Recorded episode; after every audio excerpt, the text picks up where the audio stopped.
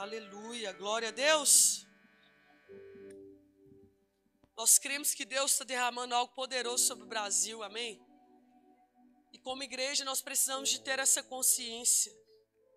Como igreja nós precisamos de, de entender no Espírito aquilo que Deus está fazendo com a igreja, com os seus filhos, com aqueles que o Senhor tem separado nesse tempo. E hoje, o culto de missões, o culto de jovens, nós queremos compartilhar um pouquinho da responsabilidade que nós temos igreja brasileira.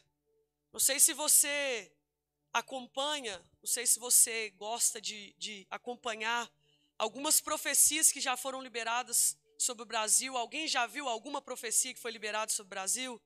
No Instagram, no YouTube, nas redes sociais? Quem aí já viu? Você crê que essas profecias elas estão se cumprindo nesse tempo? Crê ou não crê? Eu creio, irmãos. Eu creio que Deus ele ele está trazendo uma medida de cumprimento sobre essas profecias que um dia foram liberadas sobre o Brasil. E para compartilhar aquilo que o Senhor colocou no nosso coração, nós queremos compartilhar a partir da vida de Esté. Nesses últimos dias eu tenho meditado no livro de Esté. O livro de Esté é o único livro da Bíblia que não fala a palavra Deus. Quem aqui sabia disso? Sério? Então você está aprendendo, glória a Deus, você está aprendendo algo novo. É o único livro da Bíblia que não fala o nome de Deus. O, o livro de Esté, ele conta uma história de uma jovem que era órfã. Esté, ela tem também o significado desse nome como Radassa. Vocês estão escrevendo, né? Então vou devagar. O livro de Esté é o único livro que não fala Deus na Bíblia. E Esté era uma jovem órfã. Ela perdeu seus pais e ela foi criada então por um primo. Às vezes a gente confunde que é tio, mas não é tio, é um primo, que era filho do tio de Esté. Mordecai não era tio, mas era primo de Esté. E Mordecai então pega Esté para exercer a paternidade sobre ela.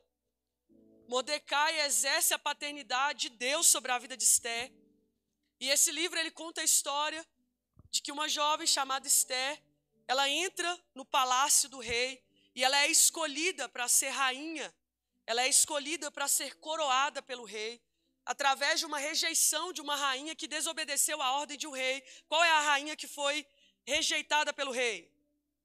Hã? Ah, muito bem. Então, Estela não foi substituída, mas ela foi posicionada no lugar que Deus criou ela para ser posicionada. E nós cremos que a igreja brasileira nesse tempo é como Esther.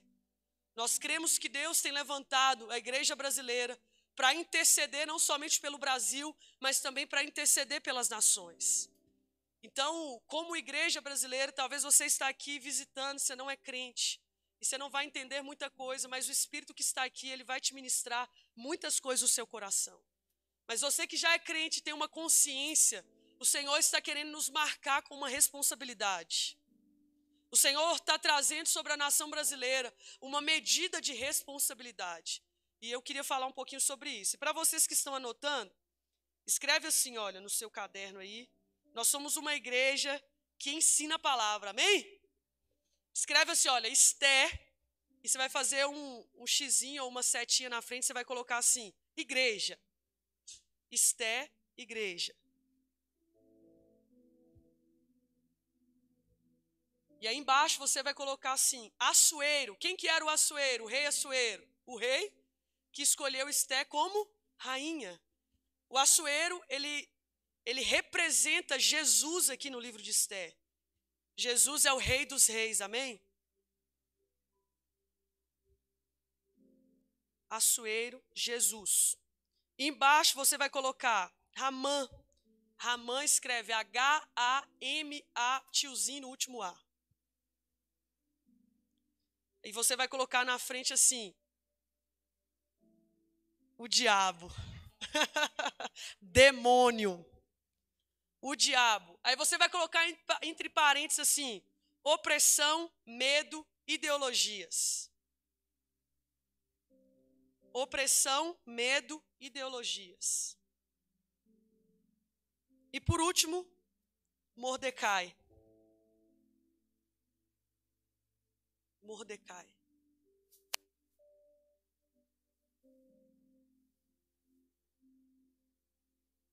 Que representa o Espírito Santo, o Espírito profético, a palavra profética.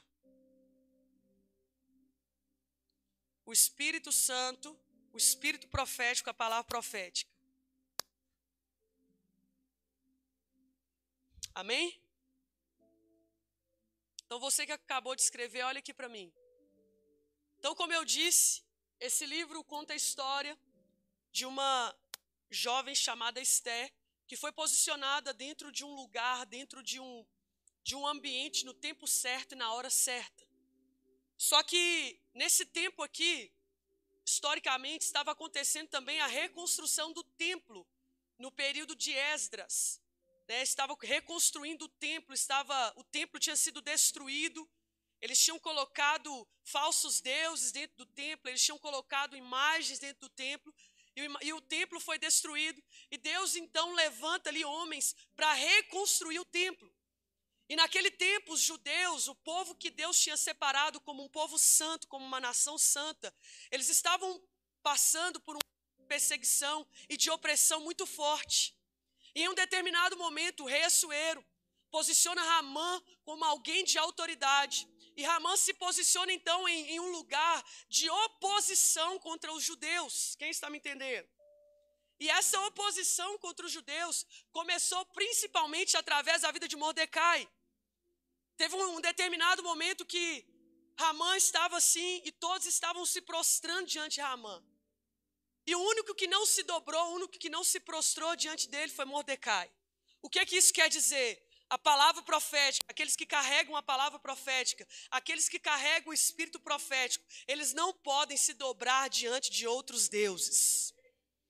Se você está aqui nessa noite, você é um jovem que carrega uma palavra espírito, você não pode se prostrar diante daquilo que as redes sociais estão pregando para você. Você não pode se prostrar para a desobediência, você não pode se prostrar diante do medo, você não, pro, não pode se prostrar diante da prostituição e da masturbação, mas você precisa permanecer diante da presença do Senhor. Só que há um desafio, irmãos, nesses últimos tempos. São jovens que caminham em santidade. Só que nós podemos ver aqui que Mordecai, ele permanece firme com uma, uma convicção no seu coração de quem era Deus para ele. Olha aqui para mim, por favor. Ele permanece firme com o conhecimento que ele tinha sobre Deus. E eu acredito que aqui nessa noite tem muitas pessoas que conhecem a Deus verdadeiramente. Não só de ouvir falar, não só de, de ver Deus se manifestando, mas você já experimentou de Deus, amém?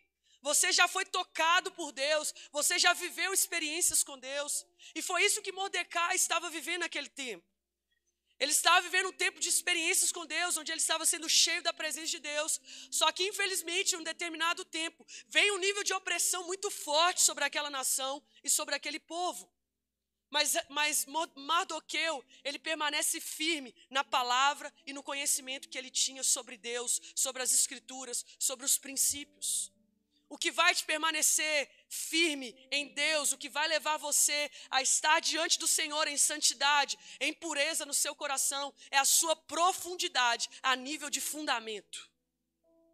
Não vai ser as suas experiências em um culto que você vai cair no manto aqui. Isso faz parte? Faz. Mas se você não ir para a palavra, se você não buscar se aprofundar nos fundamentos bíblicos, você vai se dobrar diante como que chama mesmo? Me ajuda com os nomes, gente. Hã? Ramã. Você não vai se dobrar diante das ideologias, diante dos medos. Você não vai se dobrar diante das opressões do diabo sobre a sua vida. Você vai permanecer firme porque você é um jovem que tem fundamentos na palavra de Deus. Você é um jovem que não está fundamentado em um mover em um, ou, ou uma experiência, mas você está fundamentado naquilo que a palavra de Deus diz sobre você. E esse é o nosso desafio hoje como igreja. Infelizmente, a igreja tem sido levado a um vento de doutrina. Mas aqueles que têm, que têm fundamento, eles permanecem firmes na palavra de Deus. Eles permanecem firmes no princípio, eles permanecem firmes na palavra, eles permanecem firmes naquilo que um dia Deus derramou sobre a vida deles. E eu acredito que aqui tem muitas pessoas que carregam profecias. Quem aqui, a irmãzinha do coque, nunca girou para o seu lado, bateu a mão no seu peito ou botou a mão na sua cabeça e falou: Eis que te digo. A maioria, irmãos. E nós cremos que essas pessoas são Mordecai nesse tempo. São pessoas que carregam uma palavra profética. São pessoas que carregam um peso de oração, de intercessão, de secreto. Mordecai é um perfil de pessoa que vive em uma dimensão espiritual fora da curva. Em uma dimensão de relacionamento com Deus muito profunda. E são essas pessoas que Deus está buscando nesse tempo, aleluia. E eu queria falar aqui sobre sete características que tem na Bíblia que fala sobre Esté e que como igreja nós precisamos de viver essas características que, que tinha sobre a vida de Esté. Eu quero te convidar a abrir a sua Bíblia comigo. No livro de Esté, capítulo 2.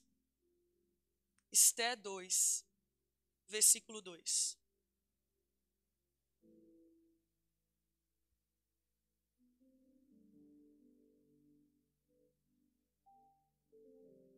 Vamos ler a parte do 1. Quem está aí comigo grita: manto. Ah, charamanaia. Crente que não faz barulho, irmão, está com problema de fábrica. Crente é barulhento, amém? Você tem que dar um glória, um aleluia de vez em quando. Então vamos lá. Esther 2, a partir do verso 1. Passadas essas coisas, apaziguado já o furor do rei Assuero, lembrou-se de Vaste e do que ela fez e do que se tinha decretado contra ela. Então disseram os jovens do rei que lhe serviam: Tragam-se moças para o rei, virgem de boa aparência e formosa. Então aqui para uma jovem ela entrar no ambiente que o rei estava, ou para ela ser uma daquelas mulheres que seriam escolhidas para ser a rainha, ela precisava de três palavrinhas aqui muito importantes. A primeira, virgem. A segunda, de boa aparência. E a terceira, formosa. Agora abra sua Bíblia comigo no livro de Efésios.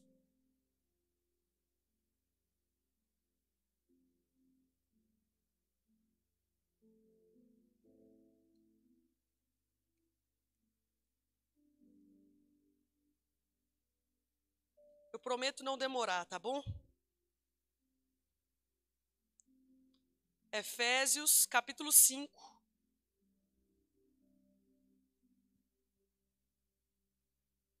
Versículo 26. Ninguém acreditou, né, na hora que eu falei que eu não vou demorar. Ah, os líderes deixou, galera. Segura aí. Vigília. Vigília, vigília. Ah, vigia, varão, vigia. Vamos lá, Efésios 5, versículo 26. Vai dizer assim: Para que a santifique. Deixa eu, ter, deixa eu falar para você o que está dizendo nesse texto. Paulo estava instruindo aqui sobre como o marido deveria tratar a esposa e como a esposa deveria tratar o marido. Amém? E Paulo vai dizer assim: olha, vocês, maridos, devem tratar a esposa assim como Jesus tratou a igreja, assim como Jesus fez pela igreja. Vocês devem fazer. E Paulo começa a descrever algumas características sobre a igreja. E nós vamos ler a partir do verso 26. Para que a santifique, tendo purificado por meio da lavagem de água pela palavra para apresentar a si mesmo gloriosa, sem mácula, sem ruga, nem coisa semelhante, porém santa e sem defeito. Então, a primeira característica que nós podemos encontrar na vida de Esté é que ela era virgem. A virgindade fala de uma pureza, de uma santificação. Aleluia! Fala de uma de um período onde uma pessoa se separa para permanecer em santidade e em pureza. E se Estela foi colocada, ela foi escolhida pelo rei para ser a rainha, Esté estava dentro desses, dessas três palavrinhas que nós, nós lemos aqui no versículo 2. E uma das coisas que a igreja do Senhor precisa de carregar nesse tempo é a santidade. A santidade é um princípio que infelizmente tem sido negociado, tem sido vendido de uma forma muito fácil. E quando eu falo de santidade, eu não estou falando somente na dimensão do corpo, de você não ter relação sexual ou de você não pecar sexualmente. Eu não estou falando somente disso. Mas a palavra santo ou a palavra santidade, ela quer dizer alguém que decide ser separado para um propósito. Alguém que decide ser separado para cumprir uma missão. Então, quando você decide viver em santidade a Deus, você está declarando que o seu corpo, que a sua alma e o seu espírito está separado para cumprir uma missão aqui na terra. Não é somente você deixar de ter relação sexual ou deixar de assistir pornografia. Isso é importante, muito importante, você deixar de fazer isso. Mas não é somente isso. Porque tem muitas pessoas que não tem relação sexual fora do casamento, que não está na pornografia, mas que infelizmente o seu coração e a sua mente é impura. Tem vários pensamentos de rebelião, vários pensamentos de ira, vários pensamentos de competição. Isso tudo nos tira de um lugar de santidade. Esté, ela era uma mulher totalmente separada para um propósito.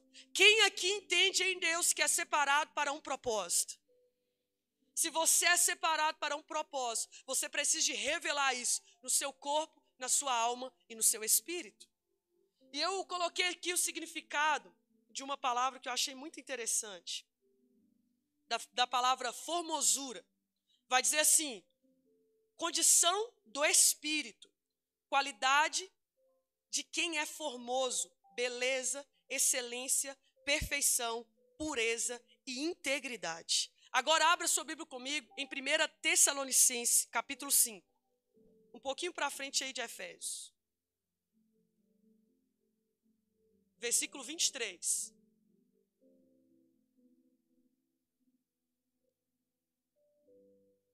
Vai dizer assim: O mesmo Deus de paz vos santifique em tudo, e o vosso espírito, alma e corpo sejam conservados íntegros e irrepreensíveis na vinda do Senhor Jesus Cristo. Fiel é o que vos chama e o qual também o fará.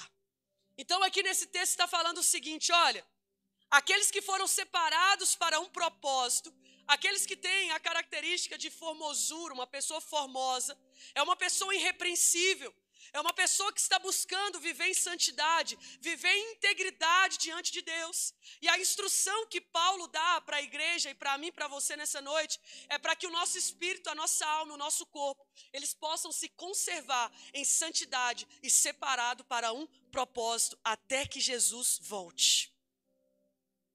A primeira responsabilidade que você tem como igreja brasileira é caminhar em santidade.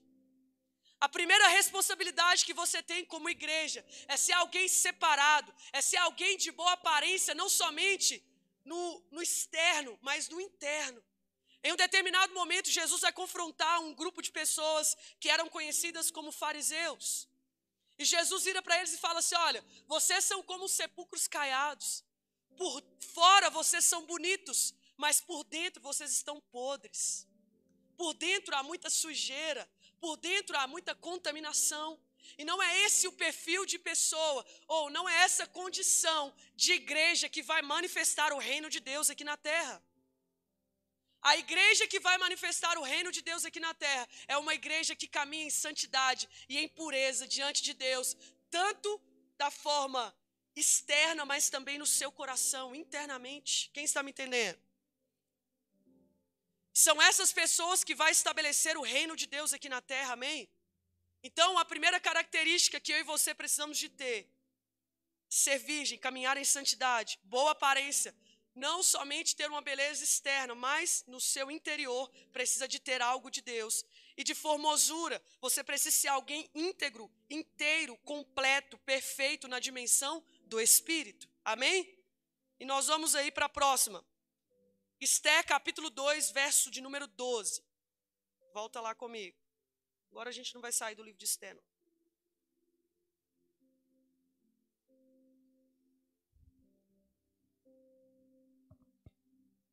Eu já estou na quarta característica, viu? Se você está. Vamos lá, vou te ajudar. A primeira, virgem. A segunda, boa aparência. A terceira, formosa. E eu expliquei as três, amém? Diego tá ligado, obrigado, Diego. Diego é ligado igual eu, então ele me compreende. Ele é acelerado igual eu. Então, quarta, escreve aí é a igreja que se permite ser capacitada. É a igreja que se permite ser capacitada.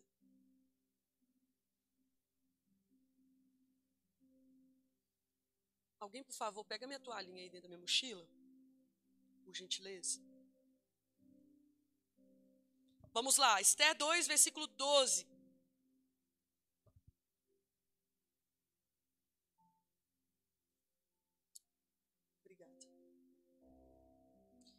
Em chegando o prazo de cada moça vir ao rei Assuero, depois de tratado, segundo as prescrições para as mulheres, por doze meses, porque assim se cumpriam os dias de seu embelezamento.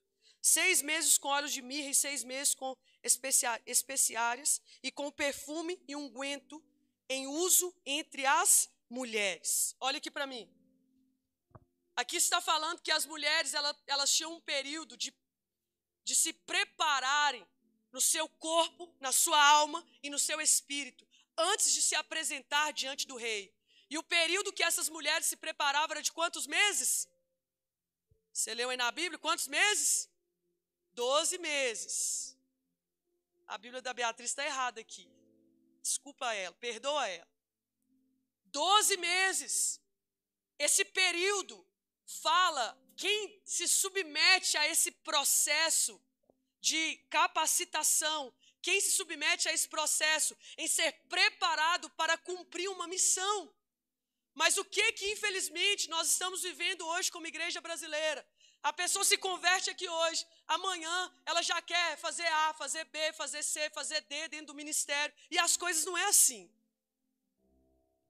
Aqui no Ministério de Louvor, a Juju pode me ajudar se eu estiver errada.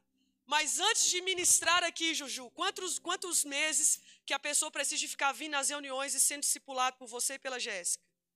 Três meses. Em outros ministérios da mesma forma.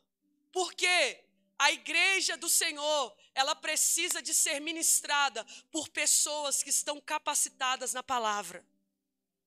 Por isso que existe a escola de missões despertar e já deixa o convite. Não posso perder a oportunidade. Na escola de missões despertar só são mais 12 meses, 24 meses. Mas é um período que você vai ser preparado pelo Senhor.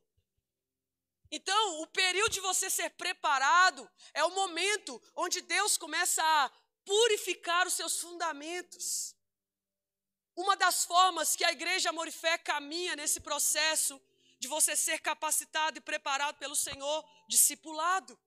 Se você está aqui nessa noite e você não está sendo acompanhado, não está sendo discipulado, você precisa buscar um discipulador. Você precisa buscar seus líderes e falar com eles assim: olha, me ajuda em oração, porque eu preciso de alguém para me discipular. Pessoas que querem caminhar sozinhas. Essa não é a característica de uma igreja que vai ser responsável com o avivamento que Deus vai derramar sobre a nação.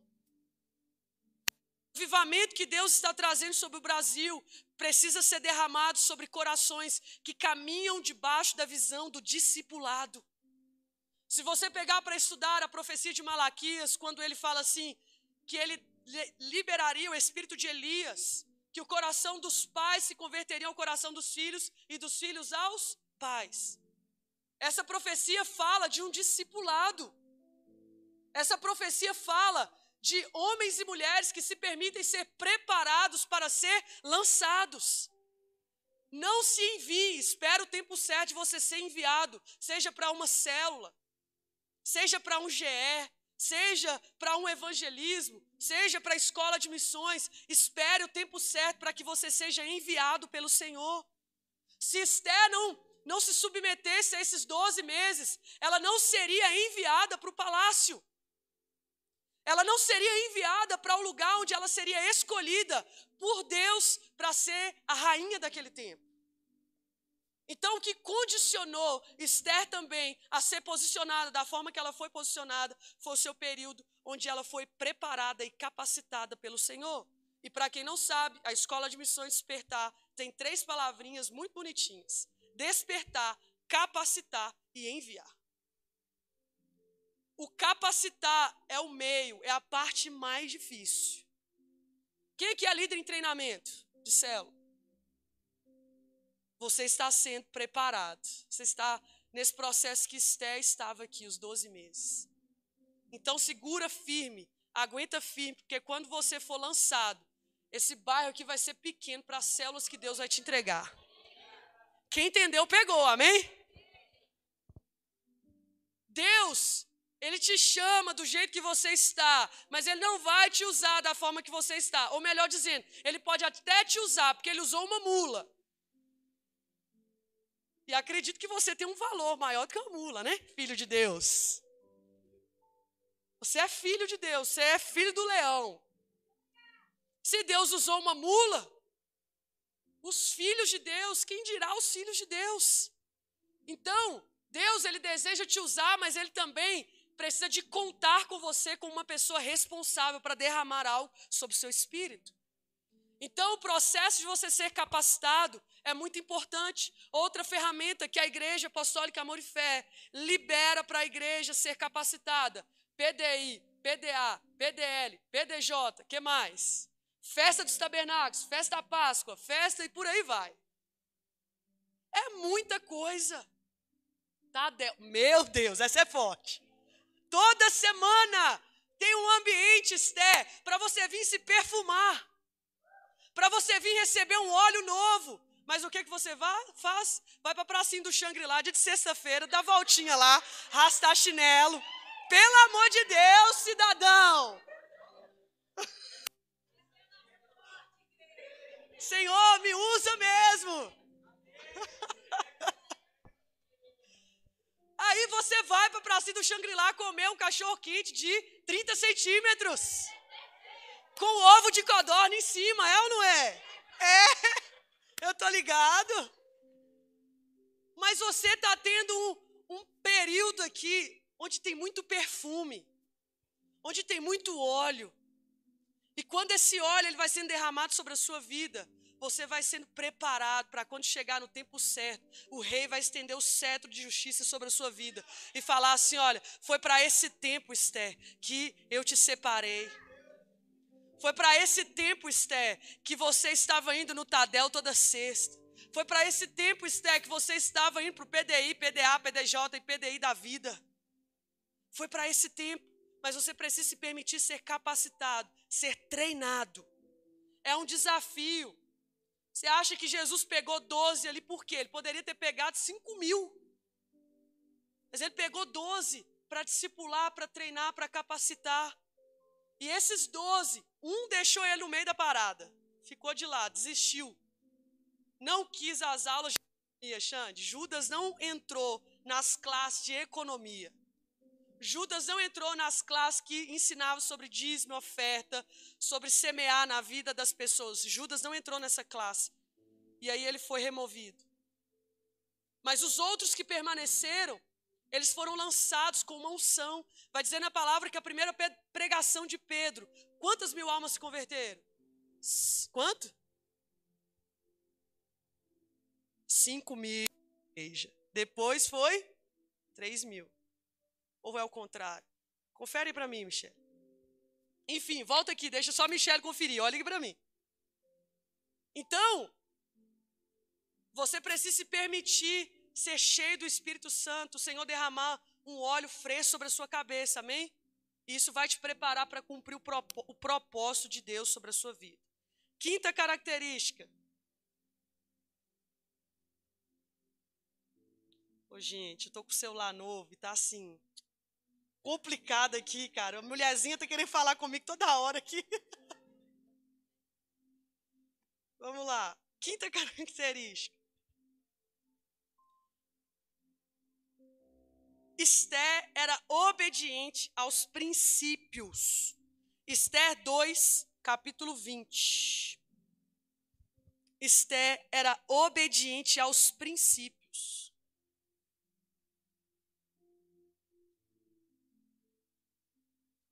Vamos ler aí, versículo capítulo 2, versículo 20.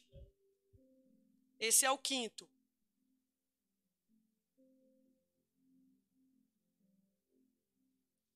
Vai dizer assim: Esther não havia declarado ainda a sua linhagem e o seu povo, como Mordecai lhe ordenara, porque Esther cumpria o mandamento de Mordecai, como, como quando a criava. Esther cumpria o mandamento de quem? De que Mordecai exercia o que sobre a vida de Esther? Paternidade. Esther era obediente aos princípios. Aí o seu líder, que está exercendo autoridade sobre a sua vida, fala com você assim: faz você vai lá e fazer. E você ainda tem coragem de dizer que você é a Esther desse tempo. Esther, ela estava lá e ela, em qualquer momento, ela podia abandonar os judeus, deixar eles de lado e ir contra aquilo que Mordecai tinha direcionado para ela, mas ela propôs o seu coração de caminhar em integridade a um princípio. E nós sabemos que há vários princípios: princípio de obediência, lealdade, submissão, honra, semeadura, princípio de autoridade, que mais? Princípio da aliança. E entre outros, Há vários princípios que você está sendo ensinado nessa igreja. Não é somente para você ter anotado no seu caderno, é para você viver. É para você colocar em prática. A igreja responsável nesse tempo é a igreja que se submete aos princípios de Deus. É uma igreja que é leal à visão. Se a visão é corte, você vai sair beijando a boca? Você vai fazer o quê? Corte. Se a visão é você exercer o seu sacerdócio na sala de oração para um ministério, o que, que você vai fazer? Exercer o seu sacerdócio na sala de oração. Eu vou ficar parado aqui só para o Thales tirar uma foto minha, gente, que ele está tentando. Já tem assim o culto inteiro. Se a visão é você. Se a visão é você caminhar em obediência, o que, você precisa fazer? obedecer. Esté, ela foi obediente aos princípios, à ordem que Mordecai tinha passado para ela. Isso posicionou Esté, Miriam. Isso colocou Esté em um lugar. Em um lugar que não foi as mídias que colocou Esté. Não foi as pessoas que colocou Esté, mas foi o próprio Deus, por sua fidelidade ao princípio, por sua fidelidade à palavra o quanto você tem sido fiel à visão. O quanto você tem sido fiel aos princípios de Deus sobre a sua vida. É isso que vai te posicionar, Esther. Amém? Próxima característica. Esté 4,16. Ela tinha uma medida de sacerdócio. Ninguém falou amém. Vou repetir para tirar pelo menos um amém. Esté tinha uma medida de sacerdócio. Olha só para você ver, Esté 4, versículo 16. Deixa eu falar para você antes, olha aqui para mim. Aqui, antes, Estela viveu um período também de muita pressão. E quando eu estava lendo, por alguns momentos eu julguei Esther a ser egoísta. Mas por outros momentos que eu estava lendo o texto, eu me coloquei no lugar dela. Ela estava passando por um momento de muita pressão. E versículos acima, aqui no capítulo 4, Mordecai vai confrontar ela, que foi o texto que a Harry leu aqui na abertura. Fala assim: olha, Esther, se você não se posicionar, não pense você que você vai ficar fora do juízo. Você e a sua casa vai ser alcançada pelo juízo. E Deus vai levantar outra pessoa para fazer o que era para você fazer. Mas Esté estava num momento de muita pressão. Mas no momento de pressão, Esté foi para as redes sociais? Esté foi para pornografia? Esté foi para masturbação? Não. Esté foi para o jejum e para a oração. Até rimou. Jesus! Olha aí, versículo 16. Vai, ajunta todos os judeus que se acharem em Susa. E jejuem por mim, Suzã. E jejuem por mim e não comais nem bebais por três dias, nem de noite, nem de dia. Eu e as minhas servas também jejuaremos. Depois iremos ter com o rei, ainda que é contra a lei. Se perecer, perecerei. Uau! Esté foi encorajada pelo Espírito Santo ali, eu creio nisso. Esté foi encorajada por uma medida de sacerdócio que ela tinha no seu espírito. Vamos lá, quem não sabe o que é sacerdócio? É uma pessoa que exerce as práticas espirituais. É alguém que ora, é alguém que faz jejum, é alguém que lê a Bíblia, é alguém que faz propósito, é alguém que vem nos cultos, congrega, tem uma célula, amém? A palavra sacerdócio, ela só reduz aí todas essas práticas espirituais. É alguém que serve ao Senhor, é alguém que com integridade oferece sacrifícios a Deus. Esté tinha uma medida de sacrifício.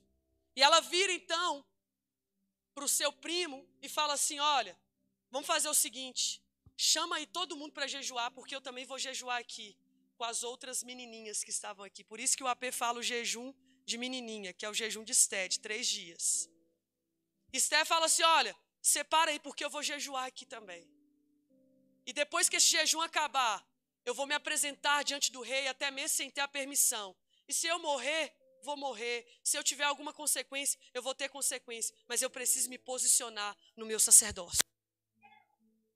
Eu preciso me posicionar diante do Senhor. Eu preciso me posicionar na identidade que eu carrego. Qual é a sua identidade, Brasil?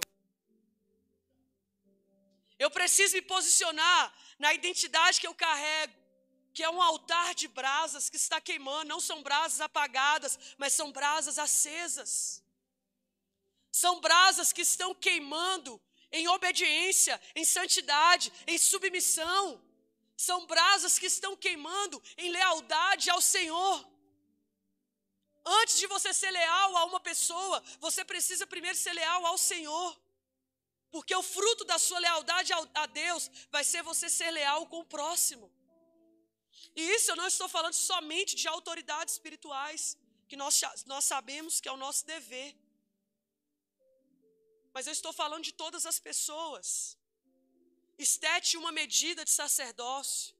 Esté tinha um coração que amava orar, jejuar e se prostrar diante de Deus. E essa característica, ela precisa ser derramada sobre nós nesse tempo como igreja brasileira. A igreja brasileira, ela precisa ser marcada com uma medida de sacerdócio, uma medida de jejum, de entrega, de busca pela presença de Deus. Não precisa me responder, mas deixa eu te fazer uma pergunta. Quantas horas você ora na semana? Não é no dia, não, para não te colocar na porta estreita. Quantos capítulos da Bíblia você lê por semana? Se não for ou melhor dizendo, você precisa, no mínimo, por semana, ler pelo menos sete capítulos, um capítulo por dia, no mínimo.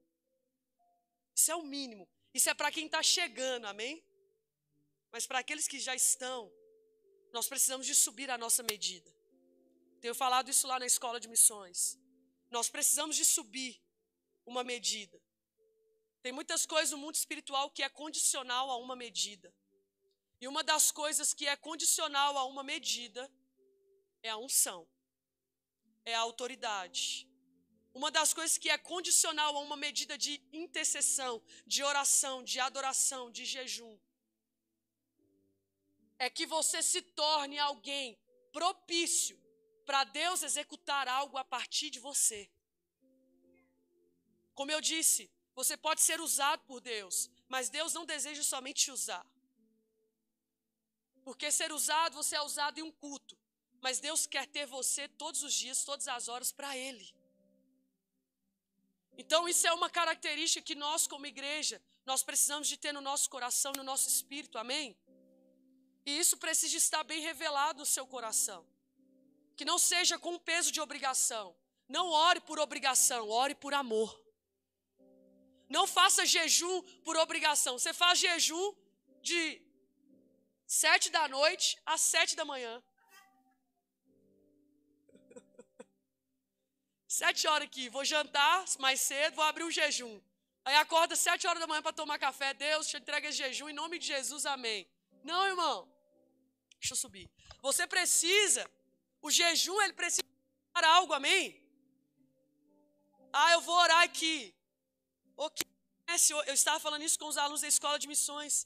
Às vezes a gente quer entregar para Deus uma hora de oração, mas a gente não tem ainda nem palavras para uma hora. Então comece com pouco, mas seja constante. Comece com. Eu estava falando para eles, dando meu testemunho, que eu comecei a orar o roteiro de oração 12 minutos.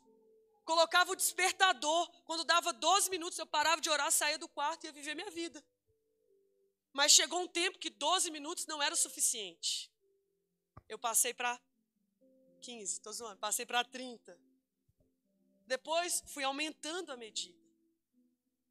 Talvez você não consiga fazer um jejum de 24 horas, mas você consegue fazer um jejum de 12 horas. Comece com pouco, mas comece.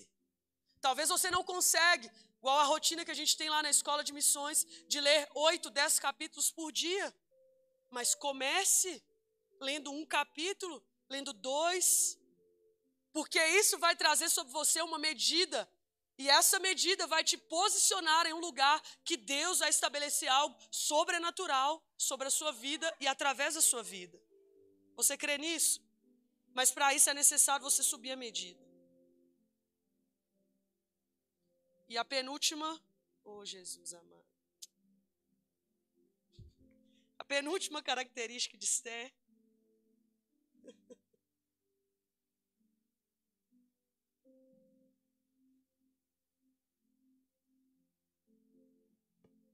Esté se colocou na brecha por uma palavra e por um povo. Esté se colocou na brecha por uma palavra e por um povo. Esté 5, versículo 1.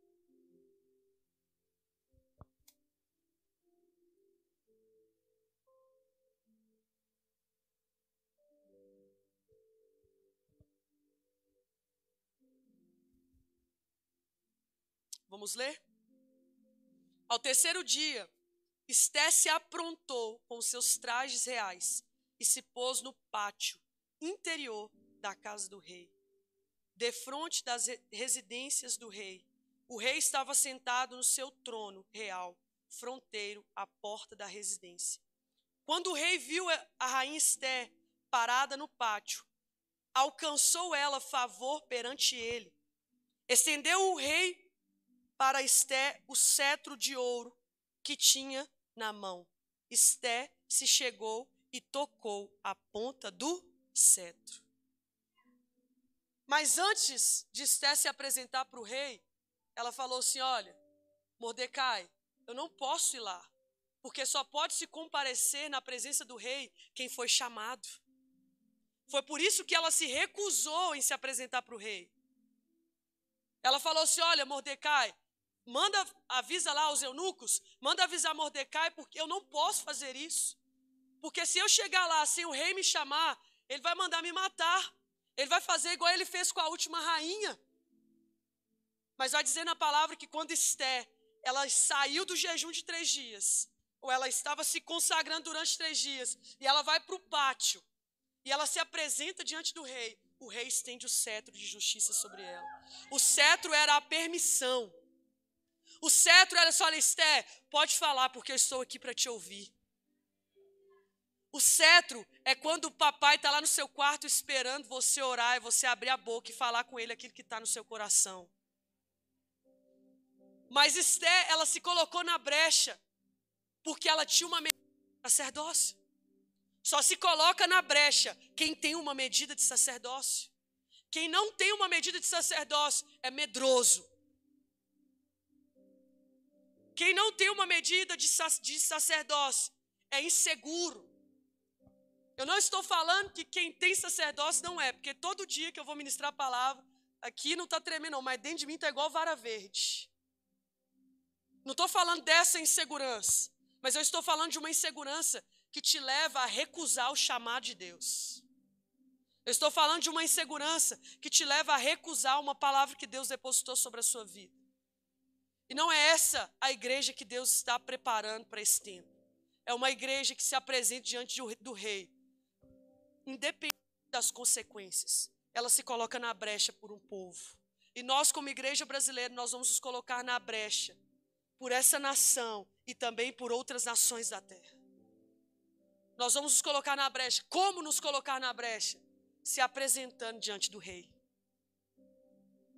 E hoje, o rei que você, Esté, precisa se apresentar é um rei de amor, é um rei de graça, é um rei de perdão, é um rei de misericórdia, é um rei que onde abundou o pecado, superabundou a graça. É um rei que não te julga pelo seu pecado, mas ele fala para você assim: olha, mulher, eu não tenho o que te julgar. Se vocês têm algo para falar contra ela, começa a tirar pedra. Se vocês não têm pecado, começa a tirar pedra. Vai-te em paz. Seus pecados estão perdoados. Para mim, Jesus, naquele momento, que ele estava escrevendo na areia, que veio aquela adúltera com os fariseus acusando ela, ele estava escrevendo a palavrinha graça. Caderninhos de heresia da Ellen. Mas para mim ele estava escrevendo graça. E com C cedilha bem grande, que a gente fica de pendurado dele assim. A graça de Deus nos alcançou, por isso nós podemos nos apresentar diante do Rei. Por isso nós podemos nos prostrar e clamar: Senhor, tem misericórdia da nossa nação. Senhor, coloca ali naquele governo um homem que vai ser obediente à tua palavra. Senhor, coloca ali dentro os ministros que têm temor à sua presença. Não é, irmãos, pessoa A, pessoa B. Não é B e L, não é Bolsonaro ou Lula. É a pessoa que Deus quer. É isso que nós precisamos de orar. Bolsonaro, Lula, quem for, que seja a vontade de Deus. Porque se for a vontade de Deus, essa nação vai ser governada por um homem que se submete à vontade de Deus. A nossa luta hoje não é se é o Bolsonaro, se é o Lula, se é o Ciro. Não é isso. A nossa luta espiritual hoje é contra o principado dessa nação que quer destruir ela. É contra um demônio que quer trazer destruição para as famílias. É contra o comunismo que quer trazer destruição para a sua criança. Estava pensando esses dias, fiquei assim, cara, que doideira.